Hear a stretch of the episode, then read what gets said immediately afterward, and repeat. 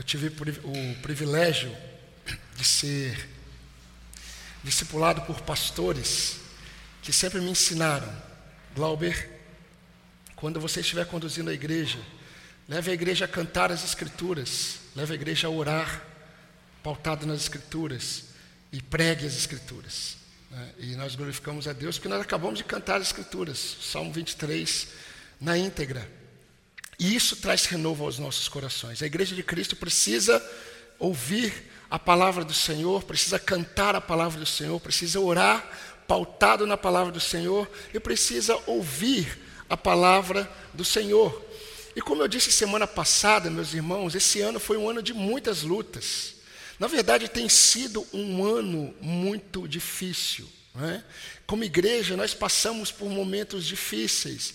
Eu compartilhei com os jovens que um dos momentos mais difíceis para mim, apesar de parecer que não é tão difícil, foi pregar para uma câmera, ao invés de olhar para os irmãos. Foi um período terrível de ter que gravar mensagens é, e tantas outras coisas. Mas mais do que isso, Quantas pessoas ou alguns de nós passaram por momentos de lutas terríveis no contexto familiar, né?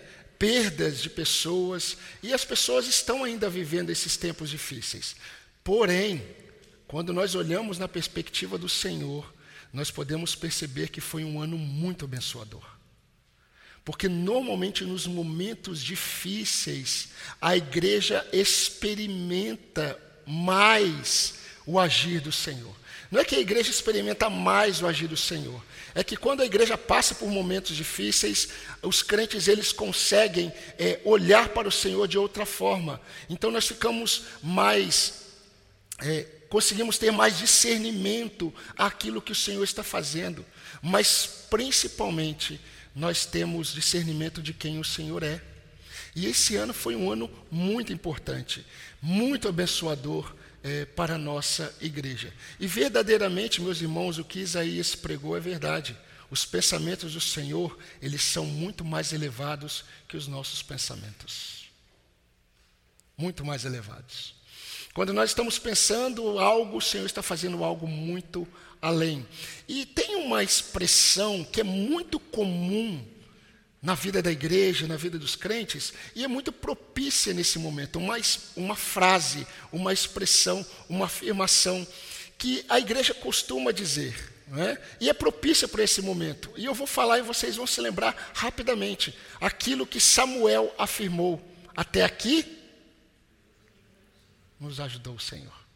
E é verdade, até aqui nos ajudou o Senhor. Nós costumamos dizer essa expressão nos momentos de lutas que nós passamos. Né? Enquanto estamos enfrentando as lutas, como crentes, nós podemos olhar para as lutas e dizer: até aqui nos ajudou o Senhor. E nós fazemos isso. Também nós fazemos isso em momentos em que nós estamos sendo abençoados por Deus, é, não com as lutas, que as lutas também são bênçãos, mas nós estamos conseguindo perceber o, o período de bonança né? E aí a gente diz: até aqui nos ajudou o Senhor, porque o crente tudo reconhece que tudo vem de Deus. E meus queridos, após um ano de reconhecimento de tudo que aconteceu é, e de tudo que Deus tem feito, nós podemos dizer: até aqui nos ajudou o Senhor.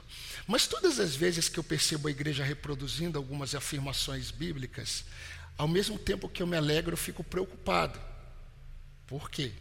Porque nós precisamos sempre entender como surgiu uma afirmação como essa.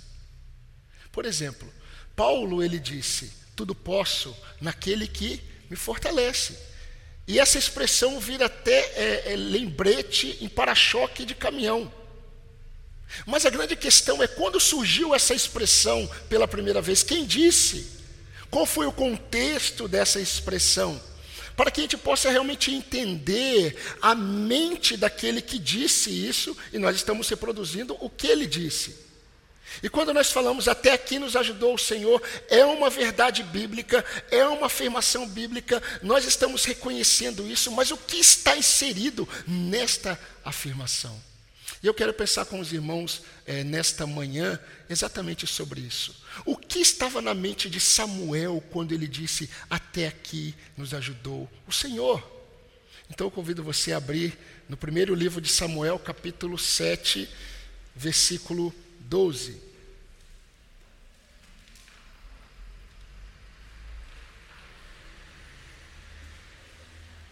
1 Samuel 7, 12.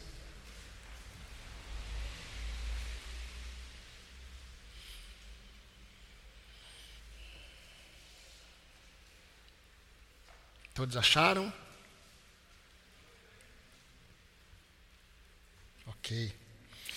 Diz assim a palavra do Senhor.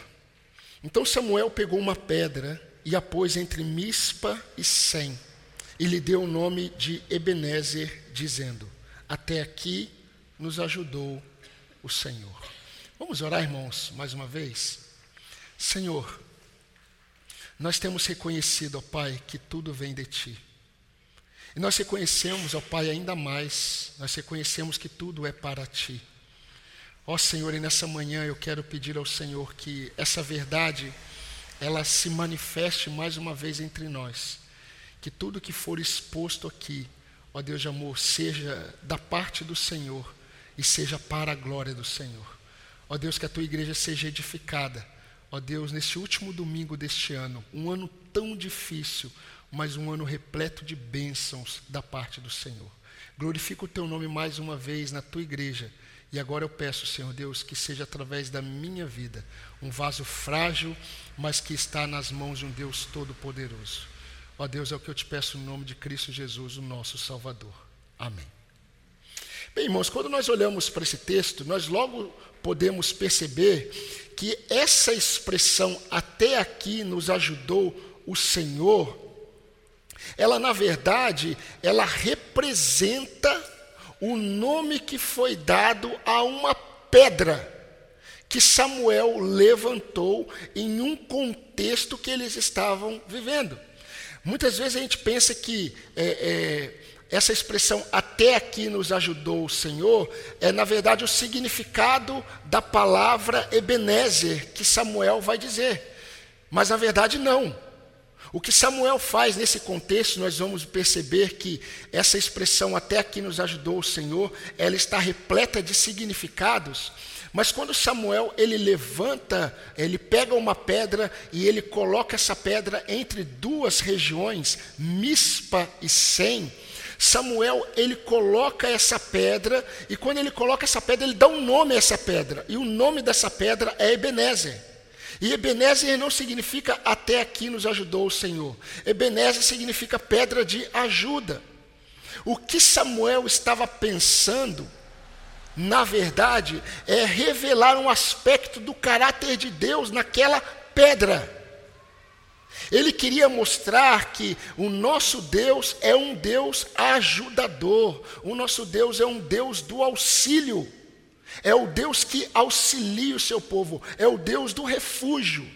Então, diante de tudo que aconteceu, nós vamos observar aqui, Samuel ele erige uma pedra, ele levanta uma pedra, e apesar de nós tratarmos essa pedra como um altar, essa pedra ela não era o altar, essa pedra era na verdade fruto do altar. Porque o altar, ele era sempre levantado pelo povo de Deus, sempre. Todo aquele que andava com Deus, ele tinha a prática de erigir altar. Abraão fez muito isso. Jacó fez isso. E o que era o altar? O altar era algo que era levantado com pedras também, e ali era oferecido um sacrifício. Aqui no contexto de Samuel, essa pedra não foi um altar, ela não foi um local de sacrifício.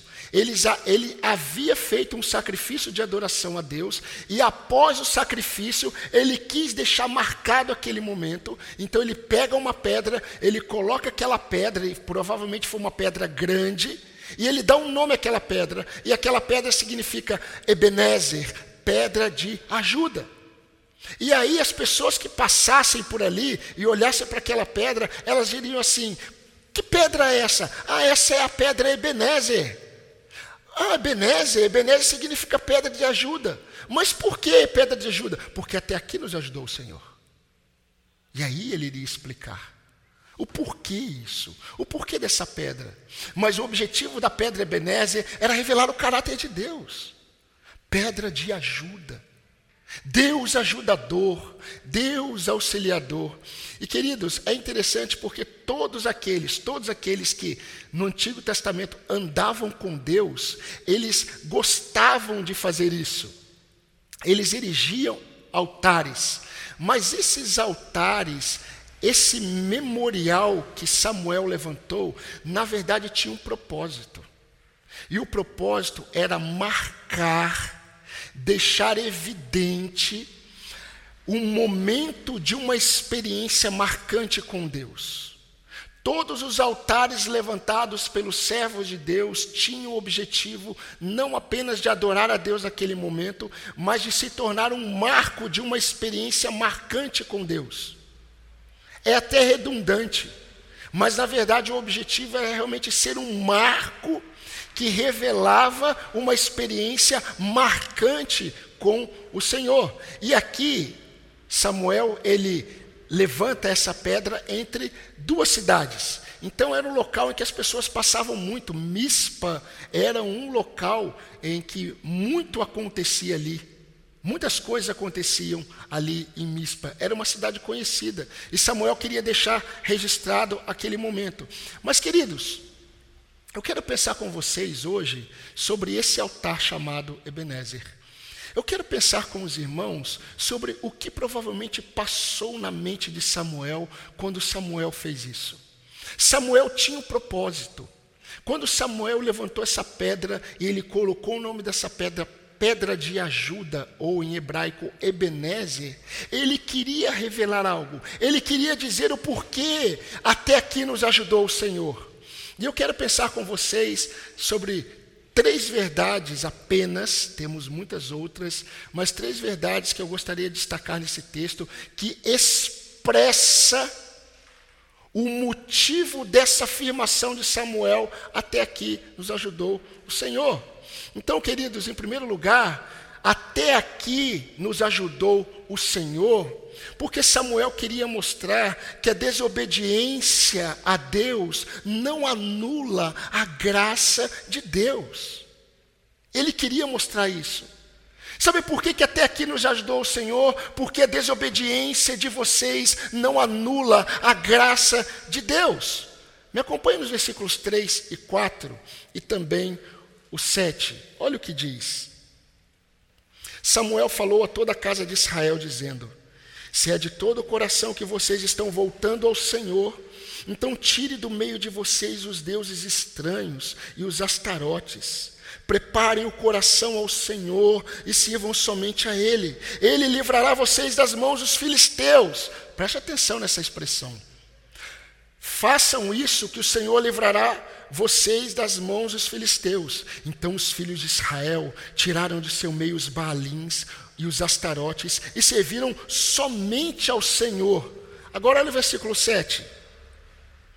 Quando os filisteus ouviram que os filhos de Israel estavam congregados em Mispa, os governantes dos filisteus saíram para atacá-los. Quando os filhos de Israel ouviram isso, tiveram medo dos filisteus. Meus irmãos, é compreensível o temor do povo aqui. E eu quero fazer com que você entenda, para que você perceba que as coisas não são tão simples como muitas vezes numa leitura a gente não percebe. É compreensível esse temor do povo. Eles haviam sofrido, queridos, uma sequência de ataque dos filisteus. O povo filisteu foi um povo que sempre foi o maior inimigo de Israel. E nesse momento da história, os filisteus estavam atacando constantemente Israel. É, é, são povos próximos. E eles tinham medo dos filisteus, tinham muito temor dos filisteus. E Samuel havia dito o seguinte para eles: Olha, se vocês abandonarem os deuses de vocês, os Baalins, que eram pequenos ídolos de Baal. E se vocês abandonarem as Astarotes, que eram pequenos ídolos de Astarote, esposa de Baal, eram os dois maiores ídolos da terra. Se vocês abandonarem os deuses e vocês abandonarem as Astarotes, e se voltarem de todo o coração para o Senhor, sabe o que, que Deus vai fazer com vocês? Deus vai livrar vocês das mãos dos filisteus. E o que, que eles fizeram? Eles falaram: tá bom, Samuel, nós queremos nos arrepender, nós queremos deixar os nossos ídolos, nós queremos abandonar os nossos ídolos. E Samuel fez o seguinte: vamos aqui em Mispa fazer um culto de arrependimento. E eles estão congregados em Mispa. E o objetivo desse culto, meus irmãos, o objetivo dessa reunião era um culto de arrependimento. Eles queriam e eles acreditaram em Samuel que se eles abandonassem os ídolos, se eles servissem somente ao Senhor, o Senhor os livraria dos filisteus. Agora preste atenção no que está acontecendo. Eles estão em culto. Um culto de arrependimento. Então na mente deles, olha, agora os filisteus não virão mais. Porque Samuel disse que se nós nos arrependêssemos, Deus nos livraria dos filisteus. E eles estão no culto. Samuel começa um sacrifício de adoração. Eles estão deixando os ídolos. Eles estão falando isso. Eles querem servir somente ao Senhor. Mas, meus irmãos, enquanto o culto está acontecendo, dá para até ter uma, uma noção mais ou menos se nós nos colocássemos no lugar. O culto estava acontecendo e de repente os reis de dos filisteus, os príncipes dos filisteus, os governantes falaram assim: "Olha, o povo de Israel está reunido em Mispa. Eles estão fazendo um culto lá. Vamos atacá-los." E quando os israelitas ouviram que os filisteus estavam vindo, eles tiveram medo, mas meus irmãos, entendam este medo. Este medo é um medo confuso. Porque não era para acontecer.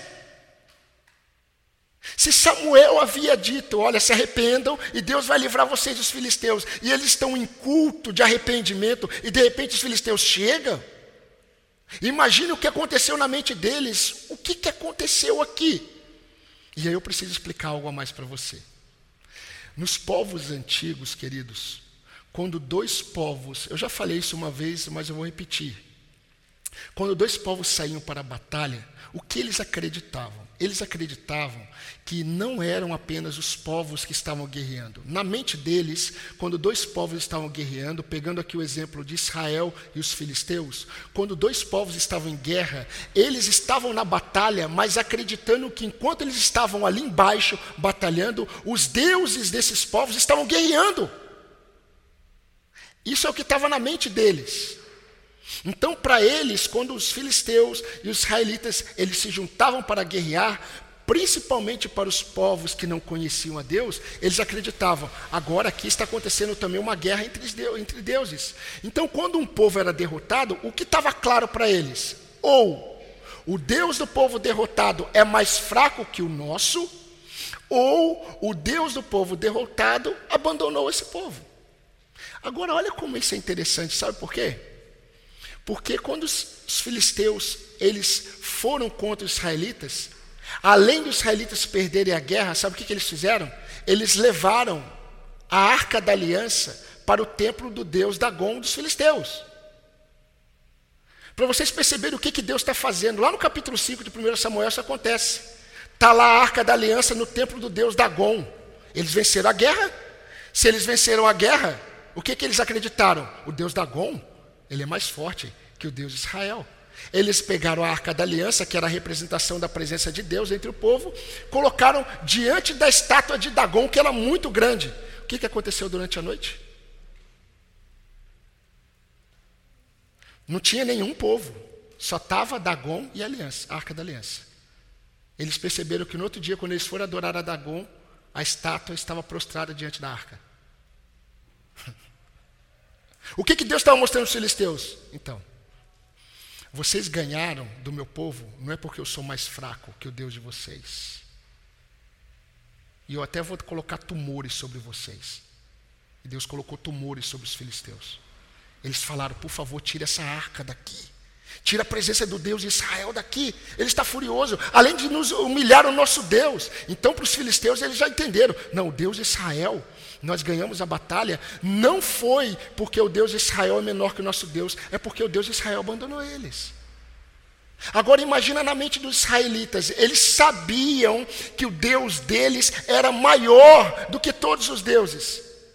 E se agora eles estão aqui em culto, arrependidos, em adoração, e de repente chegam os filisteus, o que estava no coração deles? Deus nos abandonou, Deus não aceitou o nosso perdão. O medo deles era um medo confuso.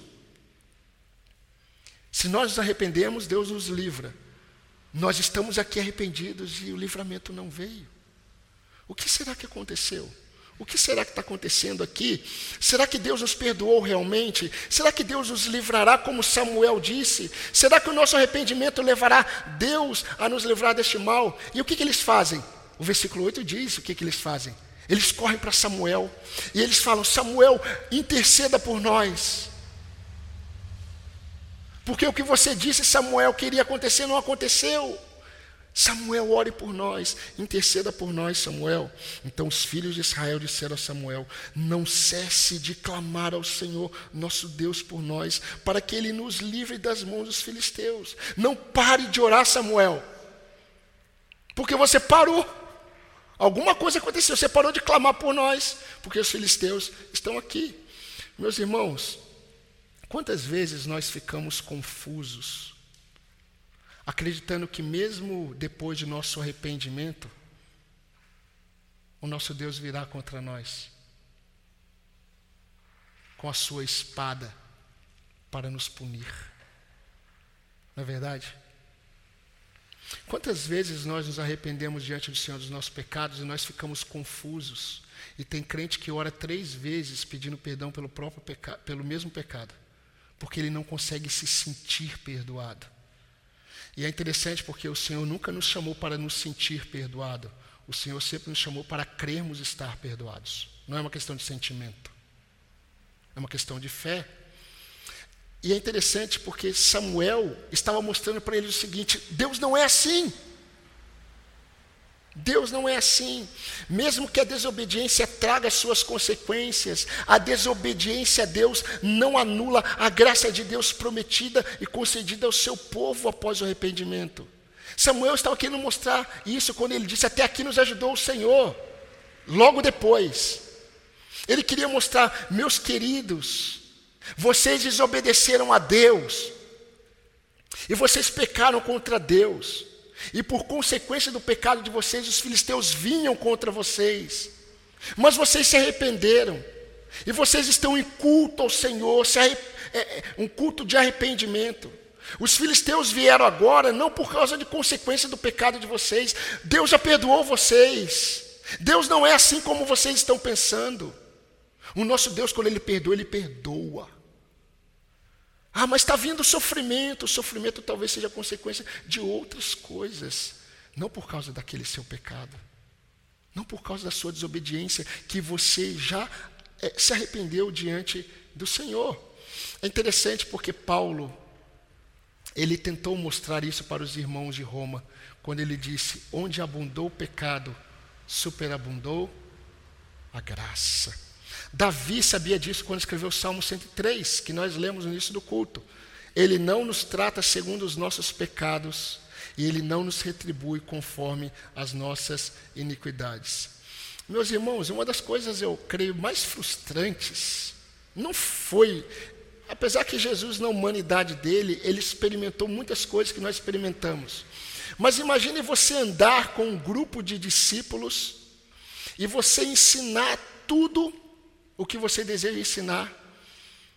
E aí, de repente, um dos discípulos sérios né, que Jesus teve, olhou para Jesus e falou assim: Senhor, faz uma coisa que para a gente basta, só mostra-nos o Pai. A gente só quer ver o Pai. Jesus, mostra o Pai. Aí Jesus olha para Filipe e diz: Filipe, há tanto tempo eu estou com vocês e vocês não viram o Pai. Meus irmãos, isso é uma realidade dos discípulos de Jesus. Nós andamos com Deus há tanto tempo, mas muitas vezes nós não enxergamos Ele como nós deveríamos. Nós acabamos acreditando que o nosso Deus, Ele é um Deus que continua a nos punir. Mesmo depois de arrependidos e de recebermos a graça misericordiosa e bondosa do nosso Deus, mesmo depois de lermos tantas vezes o que Davi escreveu, que um coração contrito, um espírito quebrantado, o Senhor não despreza. Na verdade, o Senhor se alegra de um coração quebrantado, o Senhor se alegra de um espírito contrito, de uma alma abatida de uma alma que reconhece. E aí depois o sofrimento vem sobre nós e nós começamos a pensar, nós ficamos confusos. Isso é por causa do meu pecado, isso é por causa daquilo que eu fiz, isso é por causa da minha desobediência. Mas eu já me arrependi, eu já pedi perdão ao Senhor, Ele já me perdoou, mas isso é por causa disso. E aí nós começamos a achar que Deus é alguém que o Senhor não é. Meus irmãos, é certo que muitos, muitos dos nossos temores, podem ser consequências de pecados que nós cometemos. O Senhor muitas vezes não nos livra de consequências, mas posso dizer uma verdade para você? O Senhor nos livra muito mais das consequências dos nossos pecados do que nós imaginamos. Nós ficamos muitas vezes assim, ah, o Senhor não está livra, me livrando da consequência desse meu pecado. E a gente foca em um ponto, mas a gente se esquece do outro aspecto que é muito maior. O Senhor me livrou de muitas consequências dos meus pecados. E o Senhor, quando Ele perdoa, Ele perdoa. Ele não lança em rosto a nossa culpa. Ele não traz de volta a nossa culpa. Então, meu irmão, meu querido, nessa primeira é, é, lição, até simples, durante esse ano, qual é a visão que você tem tido do Senhor em relação aos seus arrependimentos? Como que você tem visto o Senhor? Então, com certeza, Ebenezer aqui representa a graça de Deus superabundando sobre as misérias do povo e sobre as nossas misérias. Mas existe uma segunda verdade, e como são três, eu preciso correr um pouco. Até aqui nos ajudou o Senhor, também mostra que é, existe uma evidência aqui que Samuel queria mostrar. E Samuel diz assim: queridos, até aqui nos ajudou o Senhor, porque a evidência da nossa fragilidade evidencia o cuidado do Senhor por nós. A evidência da nossa fragilidade evidencia o cuidado do Senhor por nós. Preste atenção, meu irmão, minha irmã. O Senhor sempre fará questão de deixar em evidência a sua fragilidade. E todas as vezes que o Senhor deixar em evidência a sua fragilidade, Ele vai evidenciar o poder e o cuidado dele na sua fragilidade. Isso tem a ver com o agir do Senhor. Então, não tenha dúvida que um outro aspecto do temor aqui dos israelitas diante dos filisteus era a incapacidade dos israelitas diante dos filisteus incapacidade militar, incapacidade logística. Queridos, os filisteus eles eram tão avançados que eles cobravam impostos para os povos vizinhos, para os exércitos vizinhos afiarem as suas espadas com eles. Os melhores ferreiros eram os filisteus, dos filisteus. O povo de Israel, eles iam lá na Filistia afiar as suas espadas. Os povos iam lá afiar as suas espadas. Os filisteus eram especialistas em espadas. Tanto é que depois que Davi derrotou Golias, a espada de Golias ficou com Davi. Ficou guardada. E meus irmãos, quando os filisteus chegaram, os israelitas automaticamente perceberam a fragilidade deles, porque eles eram muito inferiores militarmente em relação à logística deles, quando nós colocamos ao lado do povo é, filisteu. Mas, meus irmãos, na história, grave isso na história do povo de Deus, Deus sempre mostrou e Deus sempre fará questão de mostrar que existe um propósito dele quando ele revela a fragilidade do seu povo. O propósito de Deus, quando Ele revela a fragilidade do povo, é exatamente manifestar a grandeza dele na vida dos seus servos. Não foi por um acaso que o apóstolo Paulo, quando escreveu segundo os Coríntios, no capítulo 4, no versículo 7, ele disse: Olha, nós temos esse tesouro. Que tesouro? Tesouro da revelação de Deus em Cristo. Nós temos esse tesouro em vasos de barro. Em outras palavras, nós que somos tão frágeis, nós carregamos um tesouro. Para que fique revelado que nada tem a ver conosco, para que fique em evidência o poder de Deus. Aí ele vai dizer aquelas, aquela sequência tão bela e tão rica, quando ele começa a dizer: Olha, em tudo nós somos atribulados, porém não abatidos.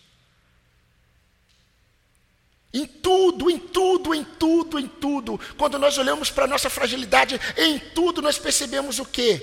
Fragilidade. Mas o que fica em evidência é o poder de Deus. Eu estou esperando alguém fazer o filme Os 300 de Gideão. Né? Porque os 300 de Esparta fez sucesso. Os 300 de Gideão fariam muito mais. Porque os 300 de Esparta evidencia o poder de uma nação, de um exército, de um homem. Agora, os 300 de Gideão evidenciam a fragilidade de 300. A começar pelo seu líder que diz: Eu sou menor. Eu sou menor da casa, das tribos de Israel. A minha tribo é o menor e eu sou o menor. Mas os 300 de Gideão evidenciariam o poder de Deus na fragilidade do seu povo. E aí Deus chama Davi, um jovem pequeno, para lutar com o gigante. E aí Deus chama Sansão para sozinho guerrear contra um exército e derrotar um exército. Deus coloca Daniel com leões. E aí Paulo escreve. E Deus escolhe as coisas que parecem que não são, para confundir aquelas que acham que são. Vocês percebem como Deus faz? Deus sempre faz questão de revelar que aqueles a quem Ele chama para Ele são frágeis, são fracos, são incapacitados, exatamente para revelar o poder deles, o poder dele na fraqueza desses homens. Meus irmãos, quantas vezes, quantas vezes nós não nos deparamos deste ano com uma circunstância que expôs a nossa fragilidade? E a gente talvez achou que aquilo tinha a ver com o meu pecado, que aquilo tem a ver com é, as coisas deste mundo, esse mundo de aflições. E muitas vezes o Senhor só quis expor a realidade daqueles que andam com Deus você é frágil. Você é incapaz. E é assim mesmo. E você é assim, exatamente para revelar aí o meu poder. Para revelar aí a minha força. Para revelar aí a grandeza da minha glória. Quantas vezes, meus irmãos, nós nos deparamos com uma realidade que nos humilhou exatamente devido à nossa incapacidade. E todos os servos de Deus, se você está aqui e eu olhando aqui, eu sei que vocês são servos do Senhor. Todos os servos do Senhor passam e passarão por circunstâncias que humilharão vocês. Vocês ficarão humilhados diante das circunstâncias, vocês se depararão com a fragilidade de vocês, mas isso é Deus mostrando que é assim mesmo, porque aí Ele vai revelar quem Ele é. Não é na sua força, não é no seu poder. E eu já dei testemunho para os meus irmãos que é, certa vez eu estava passando um momento muito difícil, muito difícil. E aí um irmão olhou para mim e falou assim: Olha, confia que Deus vai restaurar, mas Deus vai dar em dobro. E a hora que as pessoas começarem a perceber tudo o que está nas suas mãos, todos os bens que Deus vai te dar, o povo vai saber que existe um Deus. Eu falei, não. O povo vai saber que existe um Deus quando eu não tiver nada. E no nada eu glorificar o nome dele. Eles vão olhar e vão falar assim: alguma coisa estranha tem aí. E é interessante, irmãos, porque quando Deus permite que a nossa miséria fique em evidência e nós fomos, somos muitas vezes humilhados diante da nossa incapacidade, e quando a gente entende isso e a gente apenas se rende ao Senhor, a gente começa a perceber o agir dele. E a gente começa a experimentar o agir de Deus. Paulo sabia disso. Paulo ele disse assim: Olha, eu tive uma visão que eu não posso contar a todos os homens. O Senhor me mostrou algo que não é lícito contar para as pessoas. Mas eu vou contar para vocês o que aconteceu depois. Deus colocou um mensageiro de Satanás. E ele me humilha. É algo que na minha vida me humilha. A gente não sabe o que, que é. Eu acho que Deus fez questão de não deixar claro o que, que é. Mas Paulo diz: era um mensageiro de Satanás, que me humilhava. E eu pedi para Deus: Senhor, tira de mim. Senhor, tira, tira, tira isso que me humilha. E o Senhor falou: Não. A minha graça basta você. Porque é exatamente nessa sua miséria que o meu poder se aperfeiçoa e se manifesta. Aí Paulo mudou. Aí Paulo diz assim: Olha, agora eu vou me gloriar nas minhas fraquezas. Porque quando eu penso que eu sou fraco, aí é que eu sou forte. Porque Paulo entendeu que a força dele não tinha a ver com ele, porque ele era frágil, fraco, humilhado por Satanás. Mas ele tinha nele algo que ficava em evidência, que era o poder de Deus, a graça de Deus. Quando Davi escreveu o Salmo 103, e não foi por acaso que os irmãos leram no início do culto o Salmo 103, ele disse assim: Conheces a nossa estrutura e sabes que nós somos pó. O Senhor conhece. Mas sabe o que é interessante? O Senhor conhece a nossa estrutura, Ele sabe que somos pó, e mesmo assim o Senhor decidiu revelar nestes pó o poder dele. Mas isso precisa estar na sua mente. Todas as vezes que você se deparar com a sua fragilidade, todas as vezes que você se deparar com a sua incapacidade, todas as vezes que você se deparar com aquilo que te humilha, se humilhe diante do Senhor. Humilhe-se, pois, diante da poderosa mão de Deus, para que a seu tempo Ele vos exalte. Eu gosto muito de um texto que Deus revela mais uma vez isso, quando Deus, através de Isaías, manda Isaías dizer para o povo o seguinte: olha a expressão que Deus usa. Não temam vermezinhos de Jacó. Povozinho de Israel. Eu te ajudo, diz o Senhor. Eu, o teu redentor, o Santo de Israel. Não temas, ó vermezinho de Jacó. Não temas, povozinho. Não temas, pequeninos. Não temam frágeis, não temam incapazes, não temam fracos. Eu ajudo vocês. Eu sou o Deus de vocês, o redentor de vocês. Mas, meus irmãos, eu gostaria de dar uma ênfase aqui, e eu espero conseguir terminar esse sermão. Mas Samuel sabia disso quando o povo chegou até ele. Quando Samuel estava sacrificando, e o povo chegou até ele. Entenda Samuel agora. Samuel havia dito: Olha, se vocês se arrependerem, os filisteus é, não virão. E agora ele está em culto de arrependimento, ele está fazendo sacrifício em adoração ao Senhor. E quem chega? Os filisteus. Mas antes dos filisteus chegarem, quem chegou foi o povo de Israel, temendo. Eles chegaram até Samuel: Samuel, não cesse de orar por nós, interceda por nós, nós estamos com medo. Samuel sabia da fragilidade deles, meus irmãos. Mas é muito interessante porque nesses momentos em que nós nos deparamos com as nossas fragilidades, o Senhor levanta intercessores como Samuel. Saiba que você precisa de intercessor. Você não está na igreja de Cristo para passar pelas suas lutas sem intercessor, sem intercessores. Você não está na igreja de Cristo para passar é, pelas suas fragilidades, pelas suas incapacidades, por aquilo que te humilha, sozinho. Meus irmãos, há momentos em que nós nos sentimos tão fragilizados diante das nossas limitações, existem momentos em que a certeza do cuidado de Deus se mistura com a presença das circunstâncias contrárias. Eu não sei se você já viveu isso, eu já vivi.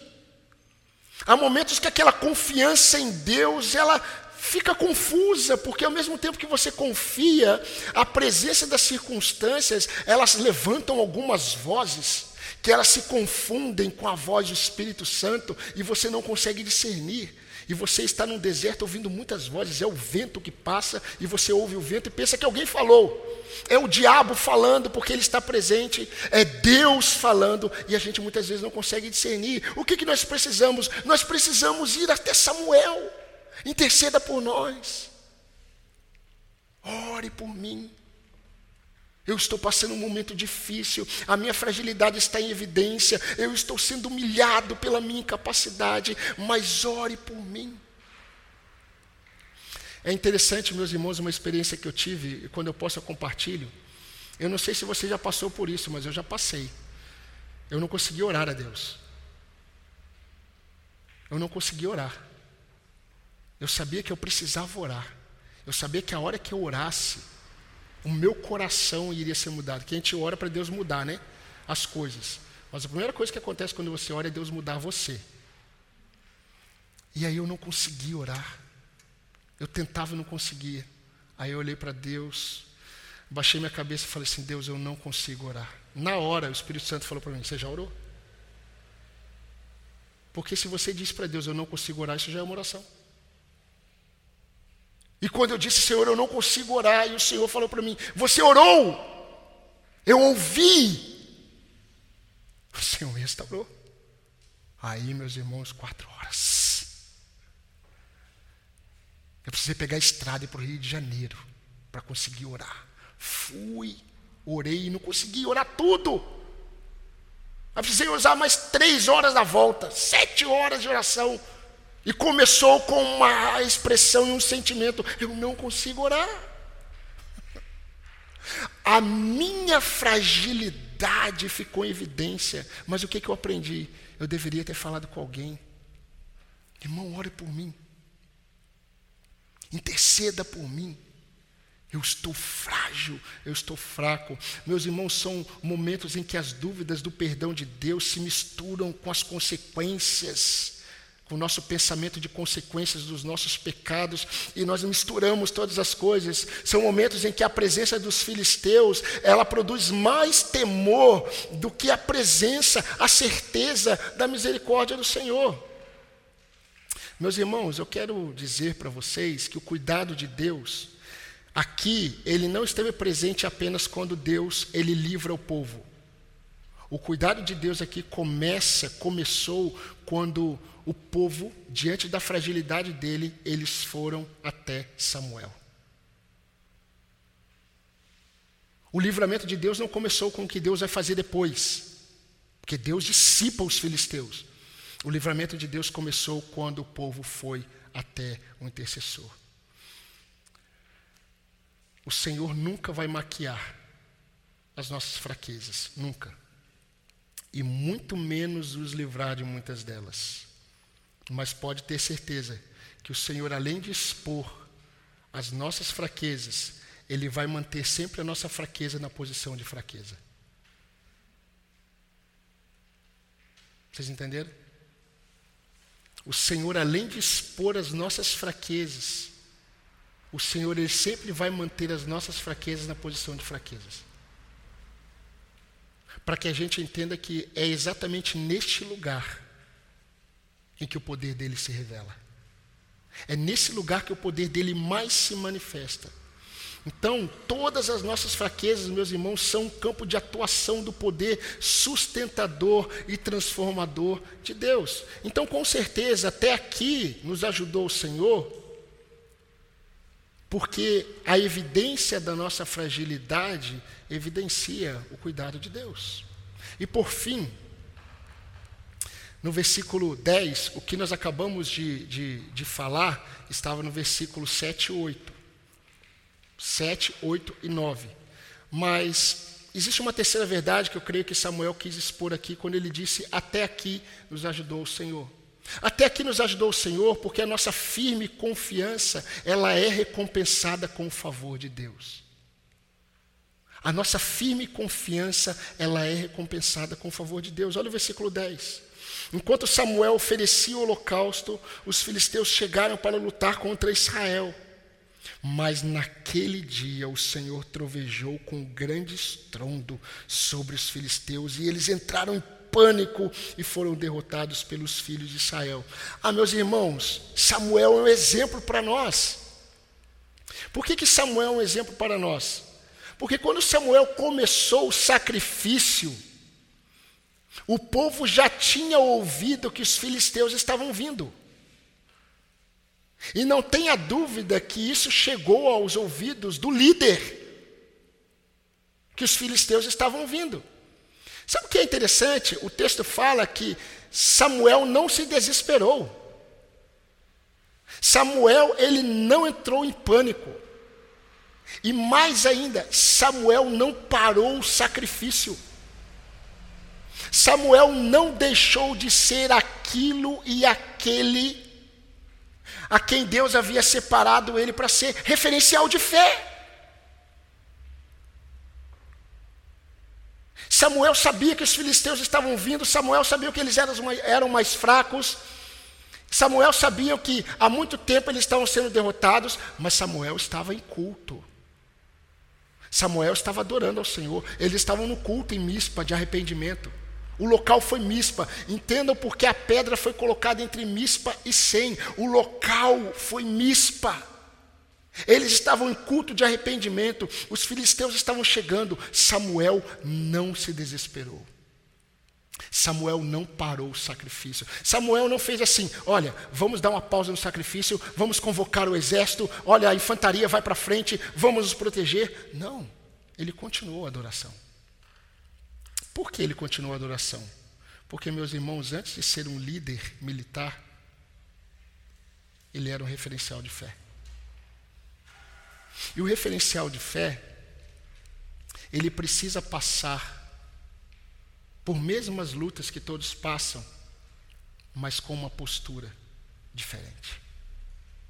Mesmo os temores ficando em evidência, e devem ficar, devem ficar, aqueles que foram chamados por Deus para estarem liderando, e aí eu tenho uma palavra para os homens principalmente, para as mães que lideram seus filhos. Nós não podemos ser como todos aqueles que não têm esperança, nós não entramos em desespero, nós não paramos o culto, nós não paramos a adoração, enquanto tudo está acontecendo ao redor, o som dos filisteus está aumentando. Nós não paramos, nós não entramos em pânico, nós continuamos a adoração, a adoração de arrependimento. Meus irmãos, o que, que aconteceu? Essa confiança de Samuel em Deus, o que, que produziu? O óbvio. Deus agiu. Porque Deus se alegra quando nós colocamos a nossa esperança nele, mesmo quando o som das circunstâncias começam a aumentar. Eu sempre gostei muito de ler história de batalhas, não por causa da batalha em si, mas por aquilo que é. Né? E as batalhas antigas, eles sempre tiveram uma estratégia de fazerem muito barulho. Muito barulho. Por isso que é, é, Alexandre o Grande ele teve muita dificuldade de vencer um povo que tinha elefantes.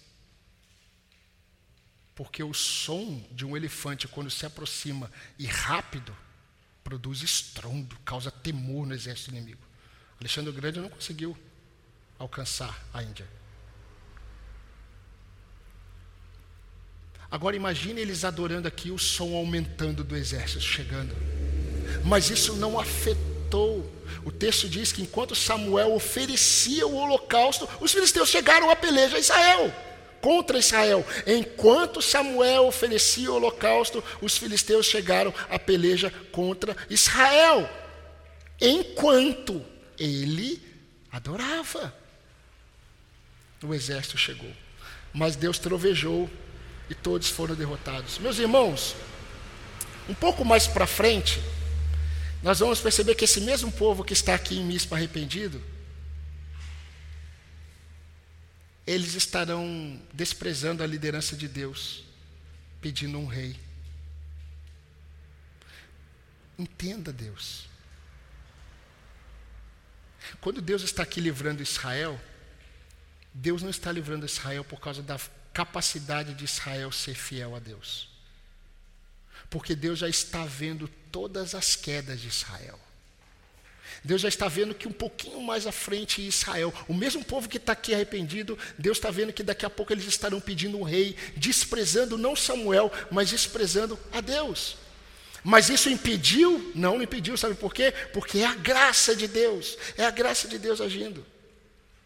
É impressionante, meus irmãos, como o agir de Deus em favor do seu povo sempre foi essa manifestação da graça e nunca por causa da nossa capacidade de sermos fiéis. Agora, de Gênesis a Apocalipse, meus irmãos, nós vamos perceber que Deus sempre fez questão de revelar que todos aqueles, todos, todos aqueles servos dele que depositam a fé nele, nunca saem frustrados.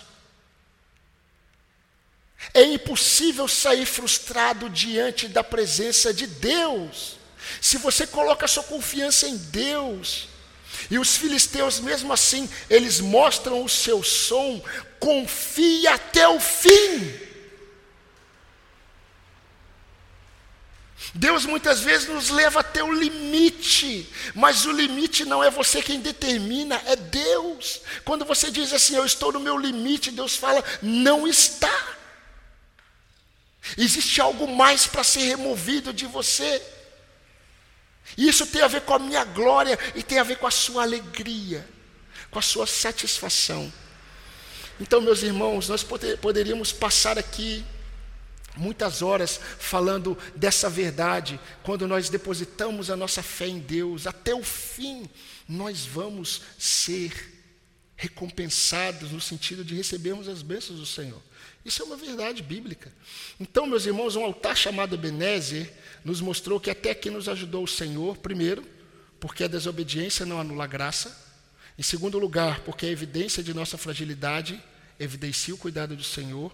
Em terceiro lugar, porque a nossa firme confiança é recompensada com o favor do Senhor. E eu quero rapidamente ir para o fim, mas eu quero me apoiar no que Davi escreveu. Davi no Salmo 40, versículo, verso 5 escreveu: São muitas, Senhor, Deus meu, as maravilhas que tens operado, e também os teus desígnios para conosco. Ninguém há que se possa igualar a ti. Eu quisera anunciá-los e deles falar, mas são mais do que se pode contar.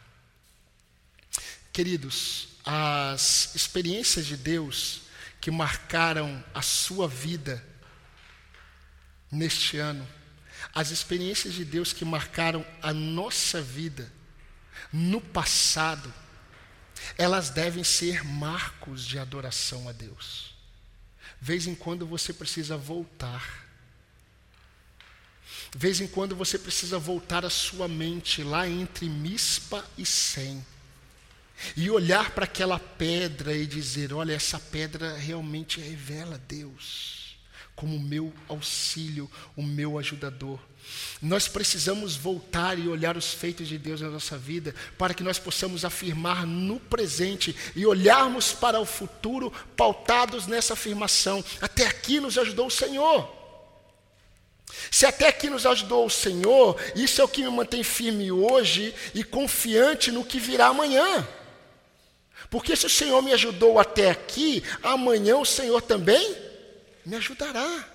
Porque Ele é a minha pedra de ajuda, Ele é o meu auxílio.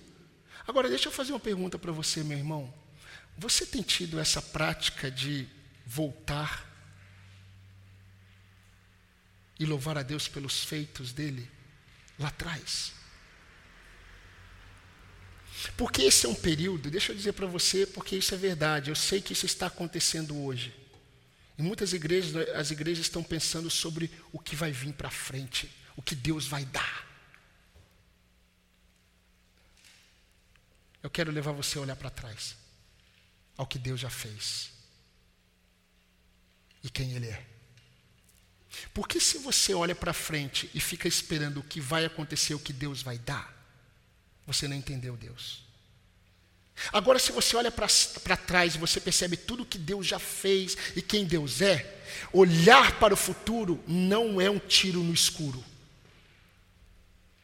Olhar para o futuro é certeza do cuidado de Deus, que sempre esteve presente. Então, o cuidado de Deus para conosco no passado nos leva a olhar para o futuro com segurança, com confiança.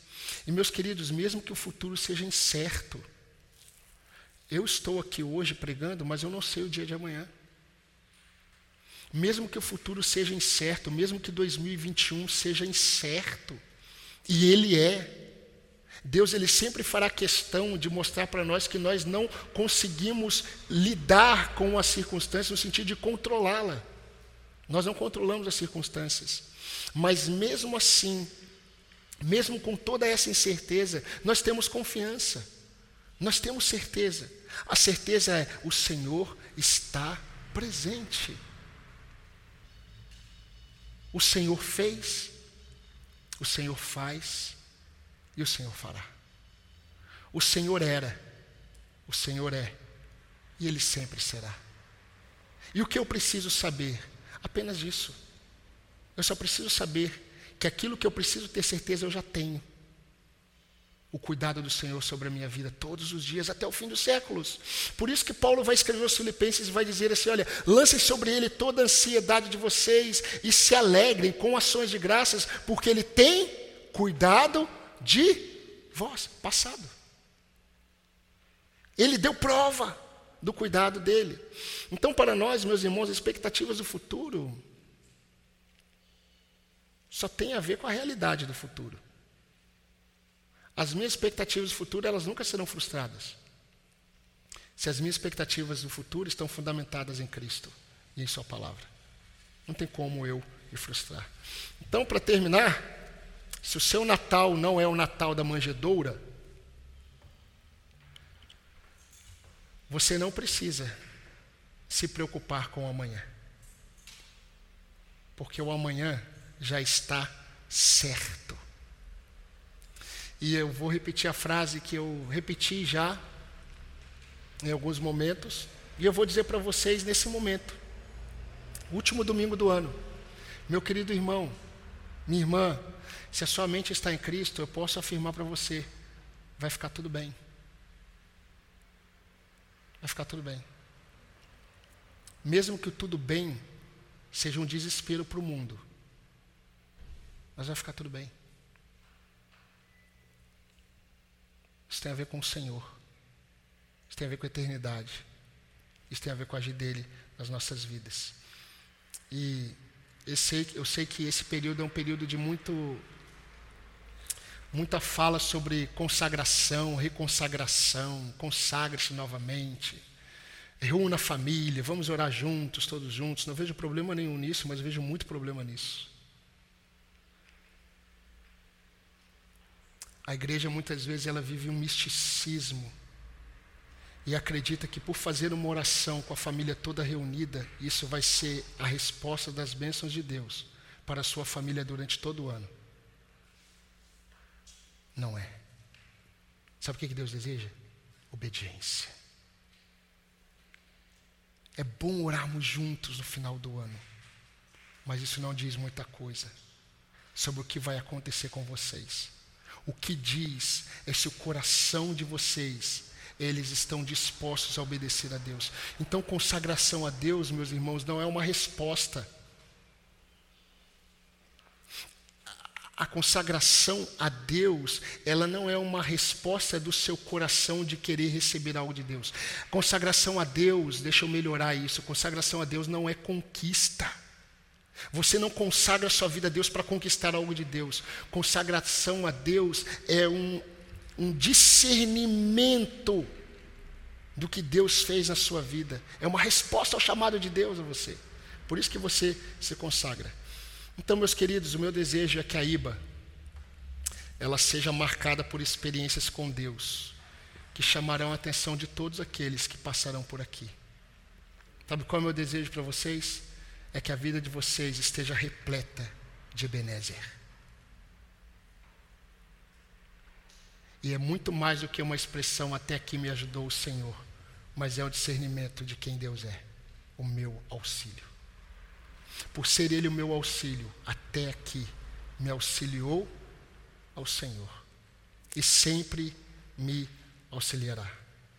Então Samuel pegou uma pedra e a ergueu entre Mispa e Sem e deu-lhe o nome de Ebenezer, dizendo: Até aqui nos ajudou o Senhor.